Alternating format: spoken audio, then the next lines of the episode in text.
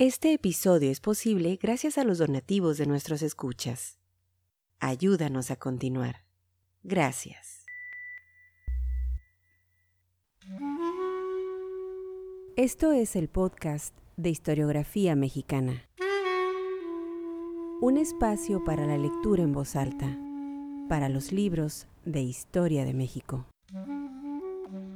Conduce Pedro César Beas.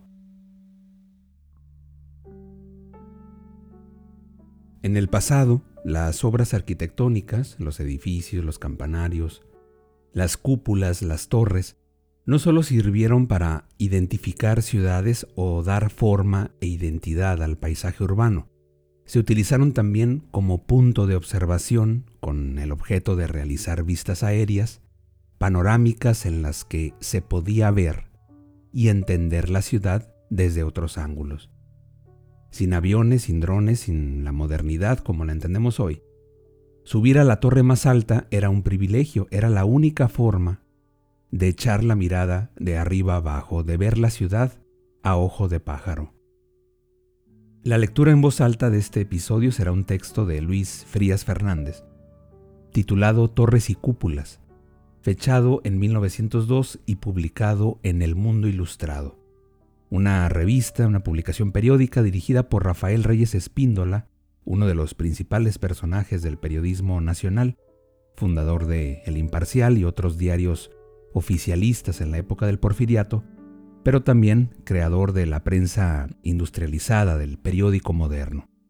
Torres y cúpulas no es otra cosa que la mirada de un habitante de la Ciudad de México a principios del siglo XX, interesado en la arquitectura, en el mundo de silencio que habita en cada torre y cúpula de la Ciudad de México, y claro, en su relación con el espacio bullicioso que se vive en las calles. Los vestigios arquitectónicos vistos como testigos del tiempo y fuentes vivas para la memoria. La historia, nuestra historia, está y puede ser leída en los edificios, en los monumentos, en las obras materiales. Vamos pues al texto de Frías Fernández en el que el protagonista es la ciudad, la ciudad y su arquitectura, la obra material apropiándose y definiendo el espacio público. Es el México del porfiriato en el que los habitantes descubren al caminar la ciudad los vestigios de la época virreinal. Sean bienvenidos al podcast de historiografía mexicana.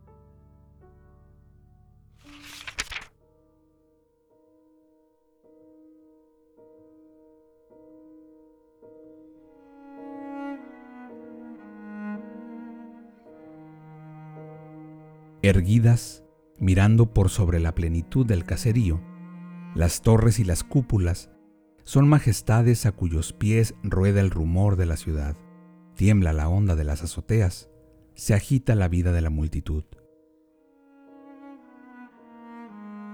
Tiene mucho de importante un viaje por las torres. Se antoja el milagro de vagar por el cerebro de un alto pensador. Las escaleras son obscuras, torcidas y resbaladizas. Así debe ser el germen de las concepciones superiores. Abruma levantar la vista siguiendo la magnitud de los murales. Así debe suceder al anhelo ante la enormidad del problema. Conforme se asciende a la torre, se va entrando a un mundo de silencio. Se cree en una audacia que ha violado la majestad de un sueño de titán. Pero se asciende. Se asciende con delicia, de pronto la luz y el espacio hacen irrupción en las pupilas. Se ve cómo se mueve la vida inferior sin producir ruido, cómo se tiende el caserío semejando un mar apenas rizado, y cómo los campos lejanos se recuestan en soledad plácida sobre las faldas de los montes azules. Los pilares de la torre parecen filigranas cuando las vemos desde el asfalto, y sus moles, que costaron las entrañas de algún monte, están formadas por bloques que pusieron en tensión a multitud de músculos. Se acaricia el pilar de la torre por el orgullo de sentir su dureza. Se sigue con la mirada la curva de los arcos por la fruición de presenciar la armonía de las fuerzas. Se permite a la impresión del abismo que entre al cerebro para engrandecer el peligro que construyó la obra humana.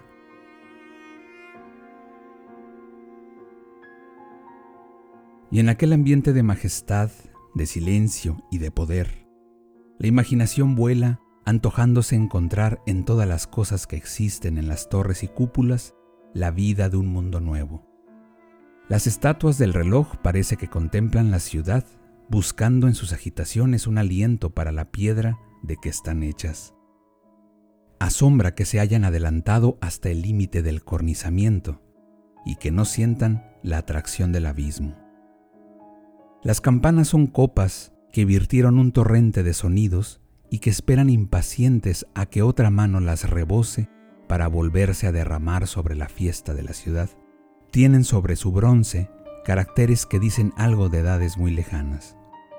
El badajo, que las azota con golpes formidables, ha dejado ya huella escamosa. Es la obediencia que la materia presta al trabajo. Las campanas del reloj parecen hongos, y el martillo que se levanta para herirlas tiene la apariencia de un asno que cabecea. Las cintas de las balaustradas convidan a hincar los codos y a poner medio cuerpo sobre el abismo. La vida alcanza una amplitud maravillosa. Se ve el mundo exterior de la torre. Allá están sus hermanas, sus compañeras, dominando también el manto de la ciudad y luciendo sus cascos cruzados. Santa Teresa es una tiara. Santa Inés está avergonzada de tener de vecina a tan soberbia cúpula. El sagrario esconde el exterior de su bóveda tras las filigranas monumentales de la basílica, mientras que ésta luce su gran cúpula central, espléndidamente labrada, con detalles que la simple vista no puede descubrir a la distancia que nos es permitido apreciarla. Allá, a lo lejos, tras la profesa, arranca fina y erguida la torrecilla de San Felipe de Jesús. Es como un dardo que va a partir. No tiene majestad, no alberga armonías de bronce, no es solemne. Y la imaginación cree que en este mundo de los espacios, las torres y las cúpulas deben de hablarse entre sí y pensar mucho, mucho sobre lo que dominan. Pasa la riqueza con toda la esplendidez de sus trenes, y la torre debe de decirse, me bastaría derrumbar una de las filigranas que me son útiles para que eso desapareciera. Pasa la mendicidad al pie del enorme muro y la torre debe decirse, mis bloques harían mil palacios para que eso se acabara. El sabio que investiga en los monumentos el paso de la civilización, el estulto que arroja una mirada de asombro y se contenta con medir la línea que cae de la luz al asfalto con violenta carrera de ojos, el que busca en un detalle arquitectónico la idea dominante de la época, todo el oleaje de sabiduría y de ignorancia que llega al pie de la torre y alza un encaje de miradas, como la ola de un crespón de espuma, debe conmover los bloques que engalanó el cincel. Cuando se desciende de la torre, cuando la escalera torcida, resbaladiza y oscura nos produce la impresión de ir creando en nuestro viaje una espiral de sombras, volvemos a la capa de los rumores, nos hundimos en la ciudad bulliciosa. Instintivamente, volvemos los ojos a aquel mundo que hemos abandonado, y la torre, erguida, portentosa, ha de medir entonces nuestra pequeñez, en pago de que ya medimos su grandeza.